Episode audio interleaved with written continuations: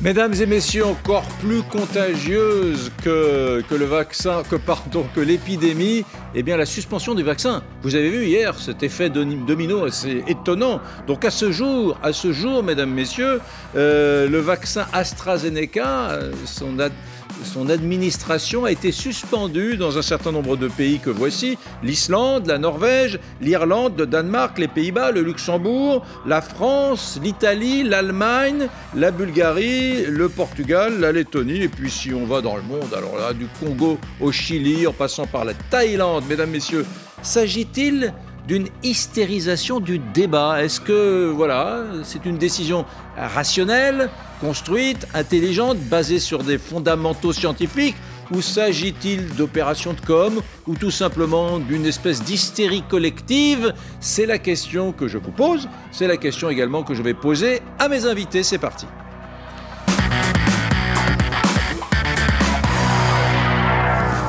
Autour de nous, Prisca Thévenot, porte-parole de La République En Marche, bonjour.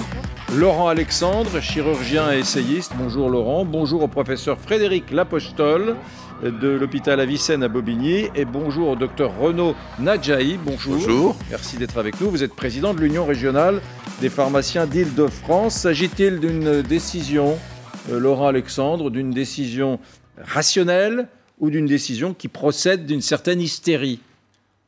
C'est de l'hystérie politique. Mm. Les données dont on dispose euh, actuellement, mais il y a peut-être des données qu'on n'a pas encore vues, mais les données dont on dispose montrent qu'il n'y a pas d'augmentation des thromboses et des problèmes de coagulation chez les gens vaccinés par rapport aux, aux, gens non vaccinés. Mais les politiques ont eu peur et ils ont paniqué en quelques heures.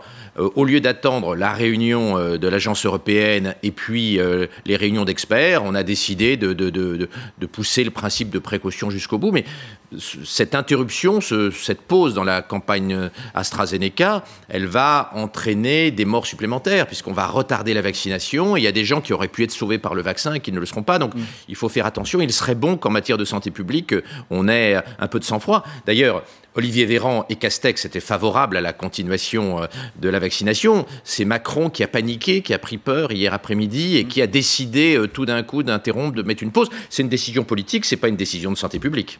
Justement, euh, certains euh, dans, dans, les pharmacies, on était en train de vacciner tranquillement, paisiblement. Hier après-midi, je vous vois faire oui de la tête. Hein on était en train de préparer les doses vaccinales, les seringues, on piquait, on avait commencé à piquer, comme on dit, lorsque eh bien, le président de la République était en déplacement à Montauban dans le cadre d'un sommet franco-espagnol, s'est exprimé assez brutalement et a pris tout le monde de court.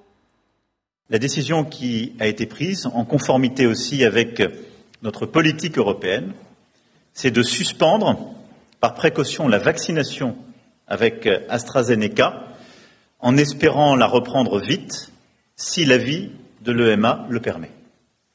Et donc là aussi, nous avons un guide simple, être éclairé par la science et les autorités sanitaires compétentes, et le faire dans le cadre d'une stratégie européenne. Donc nous suspendons jusqu'à demain après-midi. Oui, ce qui est fou, c'est que vous le disiez à l'instant, Laurent Alexandre, vous sembliez dire que le ministre de la Santé, Jean Castex, n'était pas tellement de cet avis. Effectivement, j'ai retrouvé des petits sons qui ont quelques jours, hein, deux ou trois, trois, quatre jours. Écoutez-les justement, Castex et Véran. Je, je peux vous assurer qu'effectivement, si j'avais le moindre doute, si j'avais le moindre doute, vous demanderiez la suspension. Absolument, absolument, parce que c'est mon devoir, c'est ma responsabilité. Bon, mais à ce, stade, il faut avoir confiance euh, dans ce vaccin, il faut avoir confiance dans ce vaccin et se faire vacciner. D'après l'Agence nationale de sécurité du médicament, qui suit ainsi d'ailleurs les recommandations qui ont été formulées hier soir par l'Agence européenne du médicament, il n'y a pas lieu de suspendre la vaccination par AstraZeneca. Bon, je le précise, il s'agit de petites archives. Hein. Euh, ces, deux sons que vous venez d'entendre ont déjà quelques jours, car effectivement, elle a bien été suspendue par le président de la République. Ça a été annoncé euh, hier après-midi. Renaud Nadjaï, vous qui êtes président de l'Union régionale des pharmaciens d'Île-de-France, dans les officines, ça vaccinait, euh, j'allais dire allègrement, il ne faut pas exagérer. Il n'y a pas non plus des milliers de doses dans chaque pharmacie, mais ça avait bien commencé à vacciner hier. Absolument, et notamment sur euh, la région Île-de-France, puisqu'on avait eu euh, euh, la dotation d'un flacon de vaccin la semaine d'avant. Euh, c'est pas grand-chose, c'est 10 ou 11 doses. et que effectivement hier, en plein milieu d'une de séance de vaccination dans un certain nombre d'officines, les cinq premiers ont été vaccinés, les cinq derniers ne l'ont pas été, et je trouve ça un peu dommageable à un moment où on est effectivement en pénurie de vaccins, on l'entend partout d'arrêter comme ça. On aurait pu attendre la fin de journée, on aurait attendu le, couvre-feu, le problème était sans doute, je comprends le, principe de précaution, je ne le remets pas en cause, euh, je comprends la transparence, euh, je comprends ce message de sécurité, entre guillemets, et c'est le devoir du président de la République de le faire. Euh, je ne comprends pas, par contre, cet échange et cette soudaineté de, de, l'annonce. Et puis, encore une fois, ce stress qu'on va rajouter à des personnes, souvent âgées, qui sont en attente, qui ont peur d'un côté de la mort par la Covid et de l'autre côté de la mort par thrombose. supposée par thrombose. Euh, c'est vrai qu'on a un peu l'impression, euh, presque à Thévenot, que le président de la République euh, n'était pas du tout déterminé à suspendre la vaccination, hier après-midi. D'ailleurs, c'est assez intéressant. Hein. On le voit euh, sur, sur, les images sur LCI, d'ailleurs, échanger avec euh, des gens à Montauban dans l'après-midi. Euh, il dit C'est important de se faire vacciner, hein. c'est super important. Hein. Et puis, quelques minutes plus tard, il dit Terminé, on arrête AstraZeneca. En fait, il, succombe à la pression de Jean Castex, d'Olivier Véran, et j'imagine aussi des Allemands, parce que les Allemands interdisent, enfin, suspendent la la vaccination et j'imagine qu'il leur emboîte le pas. Oui, en fait, il s'agit, vous le disiez très justement, hein, de ne pas tomber dans une psychose. Hmm. Euh, rappelons qu'il y a déjà plus de 11 millions. attention, vous êtes en train de ne pas me répondre. Si, je vais vous répondre. Est-ce qu'il emboîte le pas aux Allemands? Il n'emboîte pas le pas aux Allemands, il regarde effectivement ce qui a été décidé, parce qu'effectivement, il y a un certain nombre de pays européens qui hmm. ont suspendu soit certains lots d'AstraZeneca, soit la vaccination complète d'AstraZeneca.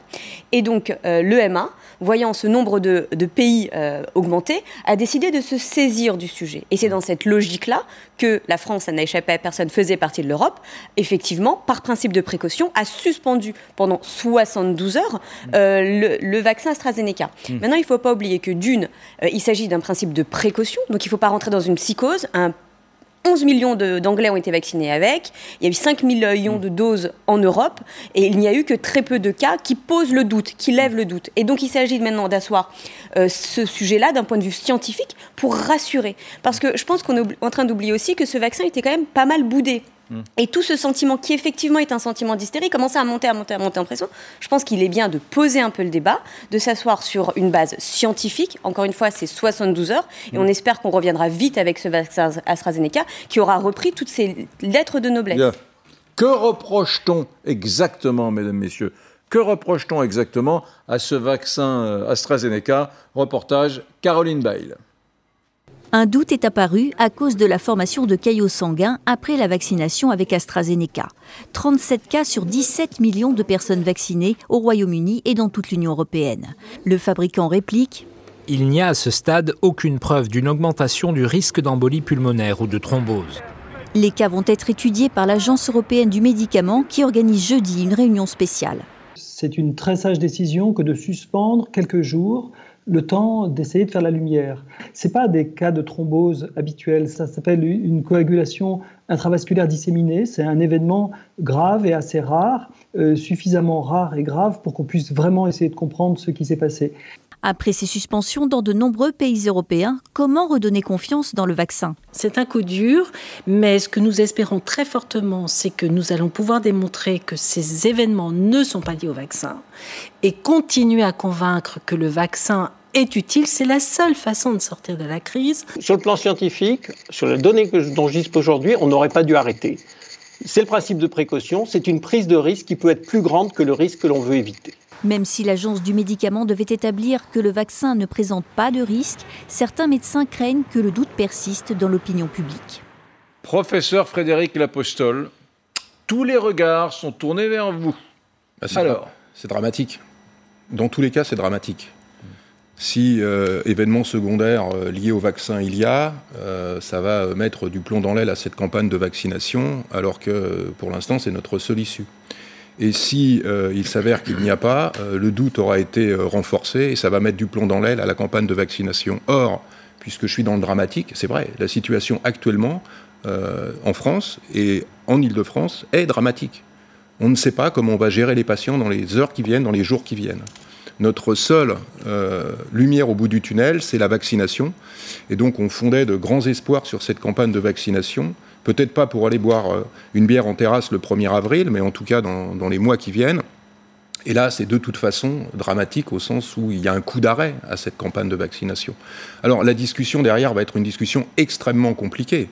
Euh, je, je, ne crois pas euh, à ce qui a été dit que c'était arrêté sur des bases scientifiques. Non, parce que actuellement, tous les points de vue scientifiques était de dire que les données étaient rassurantes et l'OMS hier encore a dit que sur la base des informations dont elle disposait, il fallait poursuivre la campagne. Mmh. On a décidé en France de constitutionnaliser le principe de précaution, on en paye ici le prix et euh, la plupart des scientifiques et des médecins ne peuvent pas valider le principe de précaution. Le principe de précaution, ça sous-entend qu'il y a un risque zéro. La vie avec le risque zéro, ça n'existe pas. Je voudrais quand même rappeler que quand on fait des études pour valider des médicaments, on accepte un risque d'erreur de 5%. 5%. Donc on est très très loin du principe de précaution. Donc la discussion est très compliquée, va être très compliquée, parce que même si on montrait que le vaccin AstraZeneca était responsable de ces complications exceptionnelles et gravissimes, eh bien, il faudra encore rediscuter parce que ça ne signifierait pas pour autant qu'il faut arrêter de vacciner. Et c'est là tout le problème de l'avoir arrêté par anticipation. Il est vraisemblable, même si avec une fréquence très faible, il y avait des complications très graves, la balance bénéfice-risque demeure encore favorable au vaccin parce qu'il ne faut pas oublier que c'est une maladie qui tue 1% des patients qui sont atteints versus un vaccin qui réduit cette mortalité quasiment à zéro et qui de temps en temps lui-même va générer un effet secondaire grave. Et c'est toute la difficulté d'avoir une vision sur l'ensemble de la population et pas sur un individu donné. Mmh. C'est très compliqué et si on doit repartir, ça va être très dur de remonter la pente. Alors vous qui êtes euh, plutôt favorable à la continuation de cette, euh, de cette campagne de vaccination AstraZeneca, vous allez trouver qu'il est absolument héroïque. Voilà votre nouveau héros, Laurent Alexandre. Il est belge. Il s'appelle Frank Vandenbroek. C'est le ministre de la Santé belge. Et c'est une espèce de Jean Moulin du AstraZeneca. Lorsque tous, lorsque tous décident d'arrêter, de suspendre la vaccination en Europe, lui, voilà ce qu'il dit. Oui, on continue parce que c'est un, très bon vaccin qui protège les personnes. Et donc, ils doivent se faire vacciner parce que c'est une protection excellente contre une, maladie qui entraîne souvent la mort. Arrêter cette campagne de vaccination en sachant qu'il y a tellement de circulation du virus, ça serait irresponsable parce que c'est une protection sûre et efficace contre cette maladie. Euh, je vous propose quand même d'aller faire un petit tour euh, à Londres, si vous voulez bien, où nous attend Elise Stern, notre journaliste, au Royaume-Uni. Euh, c'est vrai que Boris Johnson a renouvelé très fortement sa confiance dans le vaccin euh, britannique, hein, dans le vaccin AstraZeneca, enfin euh, suédo-britannique, hein, c'est à la fois suédois et britannique cette entreprise. Euh, donc ça se passe comment en Angleterre, euh, Est-ce qu'il y a des gens qui râlent? Est-ce qu'il y a des associations qui disent, ben, regardez, il y a eu des cas de thrombose quand même chez nous Quel est l'état d'esprit des Britanniques? Non, globalement, les Britanniques soutiennent ce vaccin. Il faut rappeler qu'il a été développé avec l'université d'Oxford et qu'ici, c'est vraiment une fierté. Ça a été euh, le premier pays à déployer ce vaccin début janvier. Il y a déjà euh, plus de deux mois de recul et la presse ce matin est très dure contre l'Union européenne. Le Daily Express dit que cette décision est honteuse. Euh, selon le Daily Telegraph, l'Union européenne sème en quelque sorte le chaos dans la campagne de vaccination car ici, il y a plus de 11 millions de personnes qui ont été vaccinées. Pas de cas de thrombose euh, supplémentaires chez les personnes vaccinées que chez les personnes qui n'ont pas reçu le, vaccin. Alors oui, il y a des effets secondaires comme euh, une douleur sur le point d'injection ou encore de la fatigue, des maux de tête qui ont pu être observés après l'injection du vaccin AstraZeneca, mais rien d'inquiétant. Ça concerne environ une personne sur dix et ce sont des effets secondaires euh, qui s'estompent avec le temps. En revanche, ce que les Anglais constatent, c'est que le vaccin marche. Les hospitalisations sont réduites de plus de 80% avec une seule dose du vaccin d'Oxford AstraZeneca. Euh, les Anglais vont donc plutôt accélérer la campagne de vaccination que la ralentir.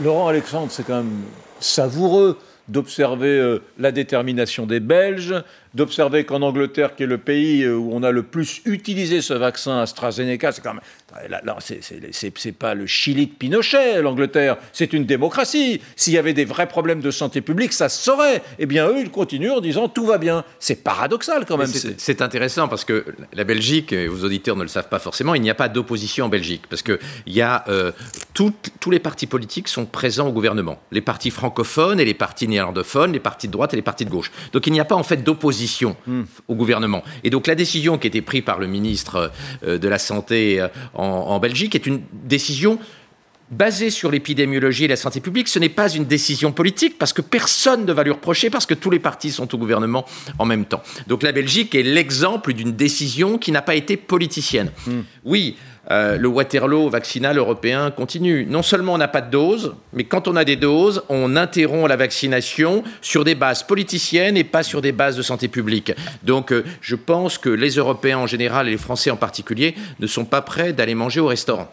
Jean-Paul Hamon, le docteur Jean-Paul Hamon, médecin généraliste, président d'honneur de la Fédération des médecins de France, est avec nous. Jean-Paul Hamon, bonjour. Cette interruption, cette suspension de la vaccination AstraZeneca en France comme dans beaucoup de pays d'Europe, pour vous, c'est catastrophique ou ça vous semble normal et raisonnable comme décision? Ça ne va pas simplifier euh, la vie des, médecins généralistes qui, vaccinent actuellement euh, et c'est euh, l'application d'un principe de protection du politique et non pas d'un principe de précaution, de protection du patient. on voit bien que l'Allemagne est en campagne électorale.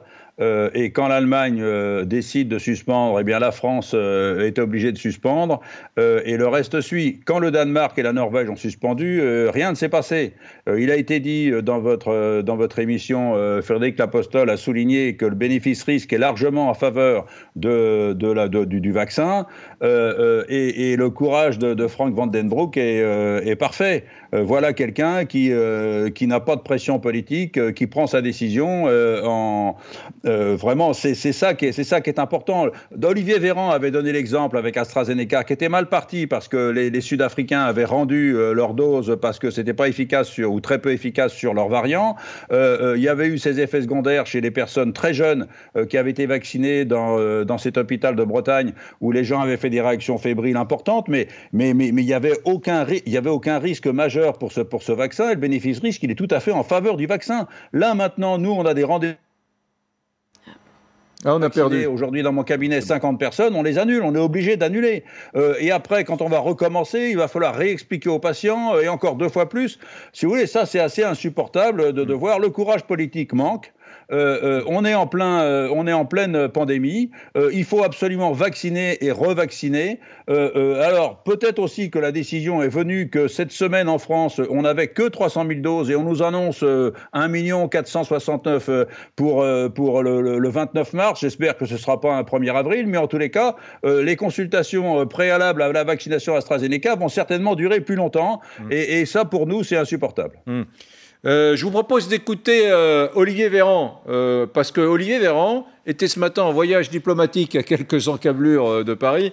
Il était dans le Val d'Oise. Il était en Val d'Oise avec le ministre de l'Éducation nationale pour mettre en place un, dispositif petit déjeuner pour les, enfants de milieu modeste, hein, financé par la puissance publique. Donc il expliquait tout ça. Et bien évidemment, ça a été l'occasion pour les journalistes présents de lui poser quelques questions. On écoute d'abord Olivier Véran, le ministre de la Santé, sur euh, euh, ses espérances. Souhaite-t-il que la vaccination AstraZeneca reprenne au plus vite?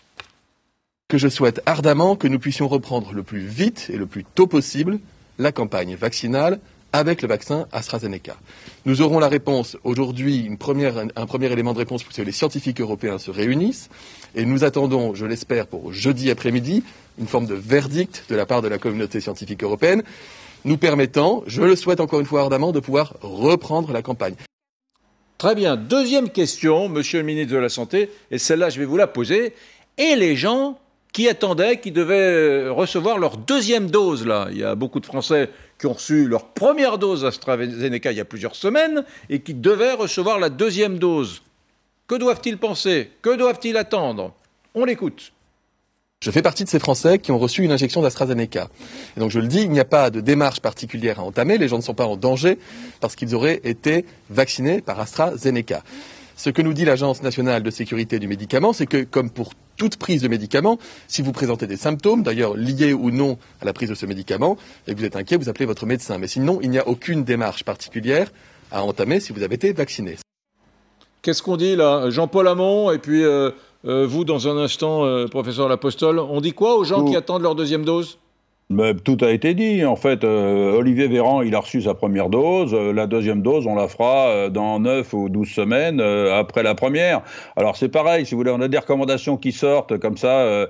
avant, il fallait vacciner entre 9 et 12 semaines. Maintenant, on nous dit il faut vacciner plutôt, plutôt vers la 12e semaine en nous disant que ce serait plus efficace. Alors on se demande si cette étude est faite pour compenser la pénurie de vaccins et attendre trois semaines de plus pour en avoir plus. Vous savez, en ce moment, on est euh, on est un petit peu euh, entre des publications, il faut regarder qui publie quoi, etc.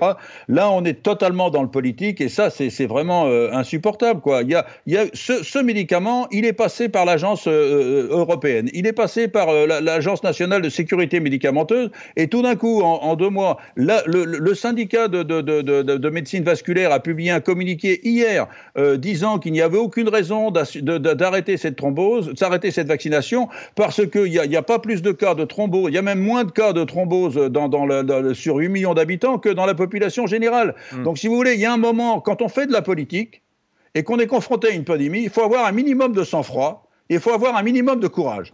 Et là, visiblement, on a ouvert grand les parapluies. Hein. Alors, euh, on a manqué de masques, on a manqué de tests, mais là, on va manquer bientôt de parapluies parce qu'à les ouvrir tout le temps comme ça, on ne va pas avancer contre cette pandémie. Hmm.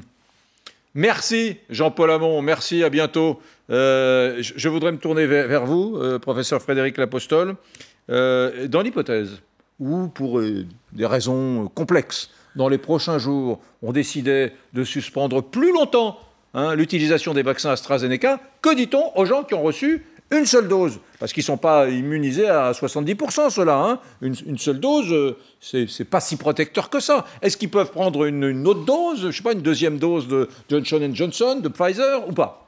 Alors les, Britanniques, hein, pour des raisons euh, de, santé publique, avaient décidé d'espacer les doses entre les deux injections euh, et ils ont montré qu'ils avaient plutôt d'assez bons résultats. Hmm. Maintenant, allonger encore ce délai, on n'a pas les, moyens de répondre. Et la deuxième question que vous posez, c'est de savoir les combinaisons de, vaccins. J'ai commencé avec l'un, je fais un rappel avec l'autre. C'est aussi des études qui sont en cours, en se disant que peut-être certains vaccins pourront être plus disponibles, peut-être certains vaccins pourront être adaptés aux variants, et il est assez vraisemblable que dans les mois qui viennent, on aura des informations et qu'on se dira, j'ai été vacciné par le Pfizer, mais là maintenant, il y a Moderna qui a fait euh, une nouvelle euh, dose qui est adaptée aux nouveaux variants, et donc on aura des rappels par d'autres vaccins. Hmm. et probablement aussi des vaccins qui proposeront une immunité prolongée. Donc c'est pas c'est pas euh, c'est pas là-dessus que c'est catastrophique. Alors certains ont évalué un jour de retard ou un jour d'arrêt, euh, une quinzaine de patients euh, décédés supplémentaires. Donc c'est pas nul, mais euh, c'est plus stratégiquement que ça me pose problème, et c'est plus stratégiquement que euh, je discute du principe de précaution, et ça fait un an ici qu'on discute de, l'application de ce, principe de précaution, qui ne peut pas être à géométrie variable. Hmm.